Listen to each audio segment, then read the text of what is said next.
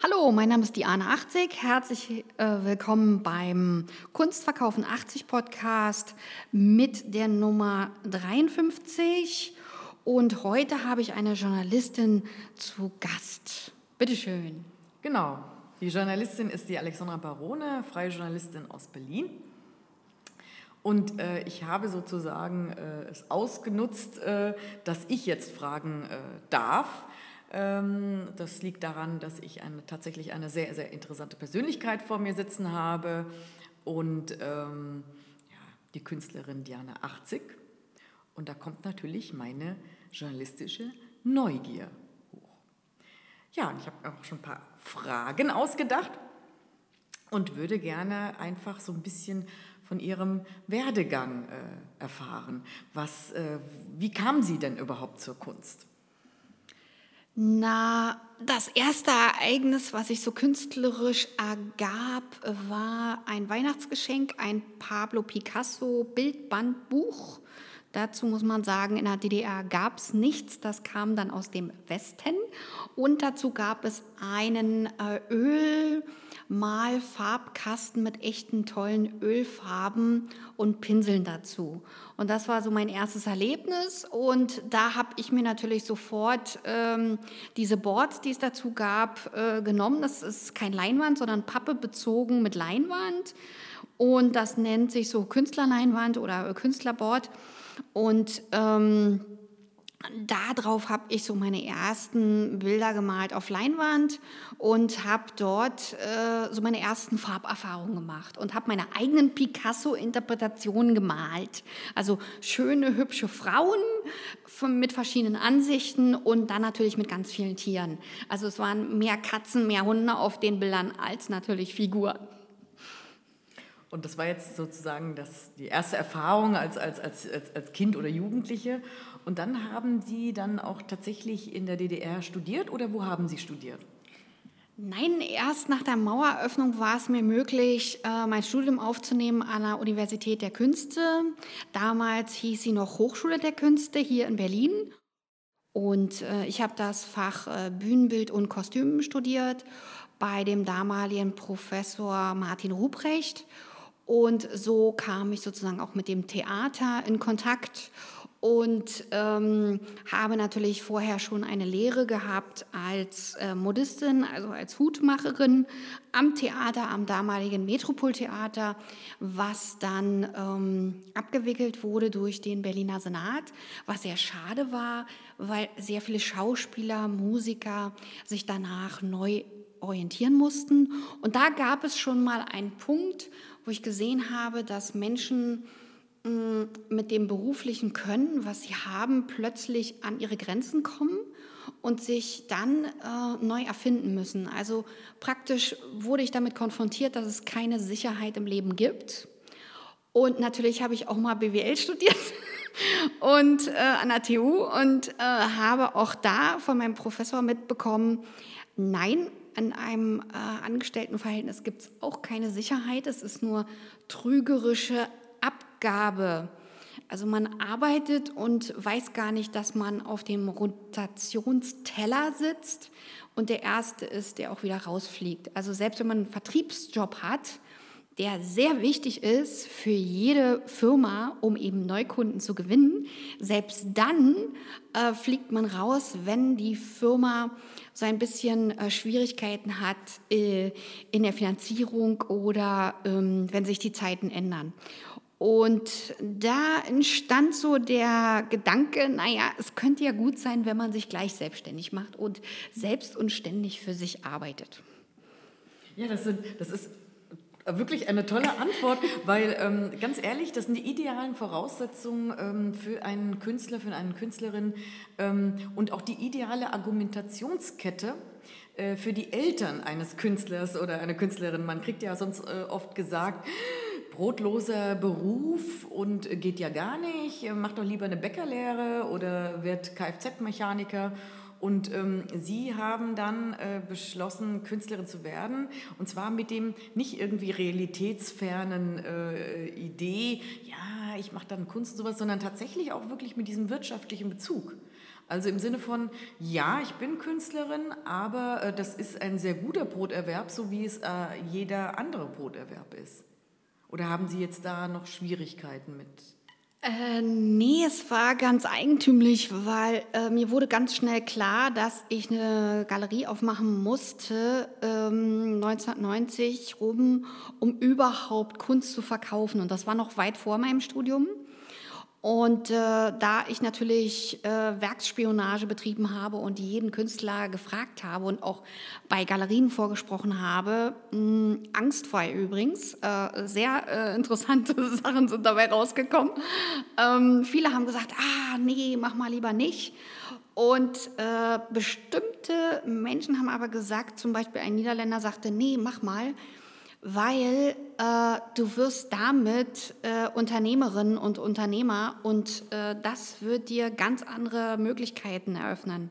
Also Kunst nur aus der Kunstperspektive zu sehen, ohne zu hinterfragen, ist für mein Kunstschaffen auch die Nachfrage da. Das ist genau der Kern und Knackpunkt, den ich immer wieder sehe, wenn ich ähm, Studenten habe, die bei mir zum Beispiel auf der Akademie äh, Kunstmarketing studieren oder bei mir auch auf der äh, Akademie sozusagen auch ähm, ja, freie Malerei und freie Kunst studieren, ähm, die möchten malen aus dem Malen heraus und hinterfragen aber gar nicht, oh, ist der Absatz denn da für meine abstrakte Kunst? Sagen wir mal im Thema Blau, wenn jemand nur blaue Bilder malt oder Thema Rot, äh, geht das überhaupt weg? Das ist überhaupt eine Nachfrage. Ja, und wie hoch ist die Nachfrage? Also wir haben ja heute Google-Tools, wo wir sehen können, wie oft im Monat fragt man diese Keyword-Kombination ab. Ja, und da sieht man ja schon, ist überhaupt die Nachfrage da für bestimmte Produkte oder fällt das komplett weg? Und da ist interessant zu sehen, ähm, wie sich da viele Künstler mit schwer tun, also mit dem Marketingbereich und mit der Selbstvermarktung. Und äh, ich sehe immer wieder, dass Künstler nicht äh, selber die Bücher in die Hand nehmen und dann nach dem Buch arbeiten, sondern die brauchen jemanden, der ihnen das erklärt und auch gleich sagt, warum sie das lernen müssen. Also wir leben in einer ganz anderen Zeitepoche, wo man gar nicht mehr aus Büchern lernt äh, und übrigens das Buch, wenn es gedruckt wird, schon wieder alt ist. Also gerade Social Media oder so, da sind bestimmte Dinge, Dinge komplett alt und es ist noch gar nicht... Ähm, das neueste Wissen drin, dass man eben auch ein Reel dreht, dass man jeden Tag was dafür tut, um das Instagram zu befüllen und nicht nur Fotos hochlädt. Also man muss mehr machen, um in einer kürzeren Zeit ein besseres Ergebnis ähm, zu erlangen. Also mit anderen Worten, ich muss in absolute Vorleistung gehen, bevor ich überhaupt beide Hände zusammen machen kann und sagen kann, ich spreche jetzt von einer Ernte. Das ist ein, ein, ein sehr, sehr interessanter Ansatz, weil äh, man denkt ja auch immer automatisch, äh, der Künstler oder die Künstlerin ähm, macht Kunst nur, wie Sie das schon angesprochen haben, um ihren oder seinen Gefühlen äh, freien Lauf zu lassen. Ne? Und ähm, ich denke jetzt auch gerade, ähm, nicht nur positive Gefühle, sondern vielleicht auch negative Gefühle, Frust, Traurigkeit, äh, was ich auch erlebt habe durch verschiedene Interviews äh, mit Künstlerinnen und Künstlern. Gerade jetzt unter Corona haben ja unheimlich viele gelitten. Also, äh, und zwar, natürlich haben wir alle gelitten, aber ähm, die Kreativität, das meinte ich. Also ich habe Künstler kennengelernt, die regelrecht blockiert waren, das heißt auch nicht mehr produziert haben. Wie ging es Ihnen denn unter Corona? Ähm, mir ging es sehr lustig. also ich hatte, glaube ich, äh, eine Vollkrise, wenn ich das mal so sagen darf. Aber da ich schon durch Krisen gegangen bin und schon welche durchschritten habe, und gesehen habe, wie Menschen sich dann neu erfinden müssen oder wollen oder sozusagen durch die Krise durchwarten. Übrigens im Persischen bedeutet eine Krise ein Neuanfang. Und das ist ein sehr interessanter Aspekt. Und da kann uns die äh, persische Kultur zum Beispiel helfen, eine neue Betrachtung. Und ein Neubeginn heißt, dass wir uns komplett neu aufstellen, dass wir nicht tausend Fragen stellen, was ist alles schlecht und was geht alles nicht, sondern erste Frage, was will ich? Und was wollte ich schon länger tun? Und da kam natürlich bei mir irgendwie so der Podcast-Gedanke raus. Und das, ich hatte schon Konzepte in der Schublade, habe schon fleißig geschrieben und habe mir dann in der Corona-Zeit mein ähm, Mikrofon bestellt. Und es war, als dieses Ding ankam, es war wirklich wie Weihnachten, Neujahr und Ostern und Geburtstag, alles zusammen weil ich konnte es nicht fassen, dass ich als DDR-Kind ein Produkt bestelle, es an den Rechner anstöpsle mit einem Adapter, den Rechner anstelle, auf ein Programm gehe und loslegen kann. Das war für mich, war das unvorstellbar. Und für mich war das so richtig so enthusiastisch und ich habe gedacht, ja, genau das ist es. Ähm, eigentlich ähm, hättest du beim Radio oder irgendwo beim Film landen müssen wahrscheinlich, weil auch in dieser Zeit ich bei Filmleuten gelandet bin, bei der Gruppe Mittenmang hier in Berlin, die auch öfter mal Magazine machen für Alex TV und das dort einreichen und dort auch ab und zu mal eine Sendezeit bekommen. Und in diese Gruppe bin ich hineingeraten und bin sozusagen auch... Ähm, an diesen technischen Punkt gekommen, wo ich gedacht habe, nee, ähm, du wirst dich jetzt mal ganz anders mit der Sache auseinandersetzen. Und zwar nicht destruktiv, sondern konstruktiv. So wie die persische Religion oder persische Mentalität oder auch dieser, dieser Gedanke des Neuerfindens oder Neukonstruktion des Lebens weil das ist eine positive Sichtweise. Und nur wir Deutschen haben eigentlich so eine Reflexion, oh, Krise ist total schlecht. Nee, eigentlich sehen wir immer äh, Dinge, die nicht funktionieren und dann können wir sie reparieren oder verändern oder auch völlig neu aufstellen. Mhm. Das heißt, äh, Sie sind praktisch Während der Krise haben Sie gar nicht äh, sehr, so viel gemalt, sondern haben sich auf andere Sachen konzentriert, was, was Sie sowieso machen wollten. Ähm, aber jetzt sind Sie ähm, vom Technischen nicht nur äh, also bei der Technik leben geblieben, sondern haben einen schönen Podcast, den ich selbst auch verfolge. Ähm, sondern haben auch jetzt wieder angefangen. Äh, ich habe gesehen, Sie planen oder haben auch die nächste Ausstellung und haben dort auch zum Teil neue Bilder, die ich noch gar nicht gesehen habe. Äh, um was geht es denn? Ich, ich will gar nicht so viel verraten. Erzählen Sie doch mal was. Um was geht es denn bei der nächsten Ausstellung?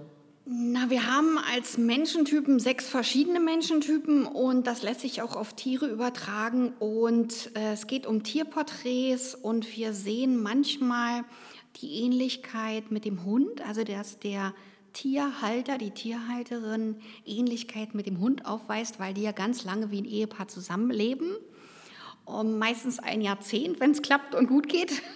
oder auch äh, die Katzen ähm, visuell sich annähern oder auch die Katzenbesitzer oder Besitzerinnen.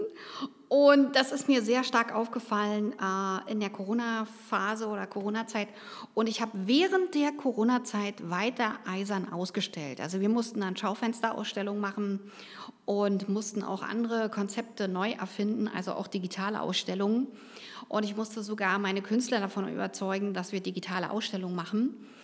Und die waren natürlich überhaupt nicht ähm, dafür zu begeistern, weil sie gesagt haben, ja, mir fehlt doch aber auch äh, das Gespräch mit den Betrachtern und Betrachterinnen, wenn die vor meinen Bildern stehen. Und auch, äh, ich will auch die Käufer sehen oder äh, mit denen zumindest Kontakt haben und äh, damit äh, Interaktion entstehen kann. Und ich werde sozusagen um die Vernissage betrogen, so ein bisschen. So kam das Gefühl auf bei manchen Künstlerinnen und Künstlern, die mir dann auch Ausstellungen abgesagt haben. Dann kam mein Vermieter auf die äh, sensationelle Idee, ach, äh, verdoppeln wir doch mal die Gewerbemiete in der Corona-Zeit. Ähm, und dann äh, sagte ich, nee, such dir mal bitte einen anderen. Und ähm, ich war aber mental schon vorbereitet darauf, weil es vorher andere Galerien erwischt hatte mit der gleichen äh, Thematik, war sozusagen bei mir äh, schon eine Vorbereitung, es könnte auf dich zukommen, nur es wird nicht zu dem Termin kommen, wann du es willst, sondern wann das auf dich zukommt, kommt es einfach. Und ähm, ich musste dann reagieren und musste äh, neue Projekte erfinden und neue Kooperationen. Und daraus sind ganz neue Dinge entstanden. Also ich bin dann selbst nach Belgien gefahren und habe dort äh, Ausstellungen gemacht und ähm, habe die französische und natürlich auch die italienische äh, Mentalität kennengelernt und äh, muss sagen, äh, dass wir auch aus diesen Kulturen etwas mitnehmen können und ähm, dass wir nicht nur die Lebenskultur des Essen und Genießens für uns verinnerlichen sollten, sondern eben auch die Betrachtung der Kunst. Also in Frankreich ist ein Maler, eine Malerin hoch angesehen, wenn sie Künstler ist. Und in Deutschland fragt man sofort, ah, wovon lebst du? Ja, also Unterstellung, dass man Künstler als Alibi ähm, aufbaut für sich und für die anderen als Schutzschild, so nach dem Motto, ich bin ja Künstler und äh, deswegen muss ich nicht äh, einer geregelten Arbeit nachgehen oder so. Ja? Also so ganz merkwürdige Konstrukte kommen dann. Und ich selber musste ja auch äh, meine Erfahrungen machen im Lehrbetrieb, habe auch lange als Dozentin gearbeitet, sieben Jahre, habe Kunstgeschichte unterrichtet und auch Malerei und äh, konzeptuelle Kunst sogar Modedesign und äh, auch Drapieren an der Puppe, wie man also von dem 3D-Entwurf äh, hinkommt zu einem 2D-Entwurf, also von einer ganz anderen Seite, von einer ganz anderen Betrachtung. Und habe auch sogar Mappenkurse unterrichtet und sowas alles. Und habe dadurch gesehen, dass es nicht immer nur schwarz und weiß gibt, sondern verschiedene Perspektiven von ein und demselben Menschen auf die Kunst und dass Kunst nicht immer zweckgebunden sein muss, aber dass das Marketing dahinter, das muss zweckgebunden sein mhm. für die Kunst. Und das muss so wie so ein U-Boot unten drunter sitzen und die Kunst oben drauf, weil das Marketing diese vielen harten Stunden, ähm, wenn man eine Suchmaschinenoptimierung von der Webseite macht, das sieht man alles nicht. Das ist das U-Boot. Das ist alles unter Wasser. Also die Techies sehen das natürlich sofort und sagen, ja, so macht man das aber nicht. Das musst du anders machen. Also das halt mir noch so im Ohr nach. Also ich hatte diverse Techie-Gespräche, wo ich zusammengezuckt bin über die Ehrlichkeit, über diese blanke Offenheit von IT-Lern und die nehmen ja auch kein Blatt vor den Mund. Also die sind nicht diplomatisch, überhaupt nicht nett, sondern die sagen dir ganz knallhart, da und da sind die Schwächen, das ist deine Wunde, das musst du reparieren, das, das und das und das und das. Und dann hast du eine Liste mit ähm, 200 Punkten und denkst, wann soll ich das jetzt noch machen?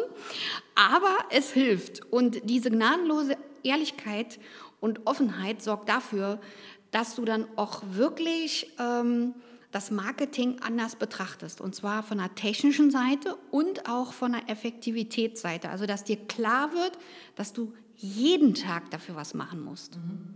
Also, wenn ich in Chicago ausstellen will sozusagen oder ich will in New York ausstellen, muss ich mich auch jeden Tag dafür bewerben oder dafür etwas tun. Und kann ich sagen, ah, das ist eine Bringschuld, bitte, lieber Gott, äh, äh, lass es mir in beide geschlossene Hände fallen oder in die halb geöffneten Hände als Ernte. Ja, wenn ich nichts dafür tue, kriege ich nichts. Also muss ich sozusagen aktiv werden und dieses Aktivwerden in die Handlung kommen, das ist etwas, was nur ähm, die Charaktere können, wenn die schon mal die Erfahrung gemacht haben, ja, Handlung rettet mich vor dem Untergang. Und wenn du das siehst und wenn du das verstanden hast, dann kommst du an den Punkt, wo du weißt, du musst jetzt handeln, du musst jetzt eine Entscheidung treffen. Auch die betriebswirtschaftlichen Entscheidungen, äh, welchen Künstler man halt ähm, mehr bewirbt, weil man weiß, okay, den verkaufst du besser, den nicht so gut und so. Ja, also äh, diese Dinge, ähm, das kommt alles so im Laufe der Zeit und ähm, da sieht man ganz konkret, was man für Möglichkeiten hat, aber man hat nur 24 Stunden am Tag. Also man kann nicht 24 Stunden ähm, nur voll durcharbeiten, umfallen und das war's dann, ja. Also man, muss auch Regeneration haben und ähm, das ist, glaube ich, der Punkt, an dem wir aufpassen müssen, dass wir diese Balance zwischen Arbeit und äh, Effektivität und auch Erholung hinkriegen. Und das hat uns, glaube ich, Corona gelehrt, dass wir da mehr auf diese Balance gehen müssen, weil wir sonst abkippen und gar nicht mehr ähm, diese effektive Arbeitsweise an den Tag legen können. Das ist super interessant, was Sie sagen. Ich freue mich richtig auf die Ausstellung, um auch zu sehen, äh, was sozusagen speziell während der Corona-Zeit bei Ihnen auf den Leinwänden entstanden äh, ist. Wann ist die nochmal, ähm, die Ausstellung? Ja, die Ausstellung ist äh, am 19.11 um 19 Uhr, da ist die Vernissage in der Galerie Bottega Barone und die Ausstellung geht vom 19.11. bis zum 16.12. Und es werden Tierporträts gezeigt äh, mit Ölfarben und auch Acrylfarben und auch ein paar Aquarellfarben auf Papier. Super. Vielen Dank, Frau 80, für das wunderschöne Interview. Ich bedanke mich bei Ihnen, liebe Alexandra Barone, und ähm, würde mich über Likes freuen und auch über Abonnements meines Kanals. Und selbstverständlich würde ich mich auch darüber freuen, wenn Sie den Link an Freunde oder Kollegen weiterschicken, wenn Ihnen das ähm, Interview gefallen hat. Bis dann, eure Diana 80. Tschüss!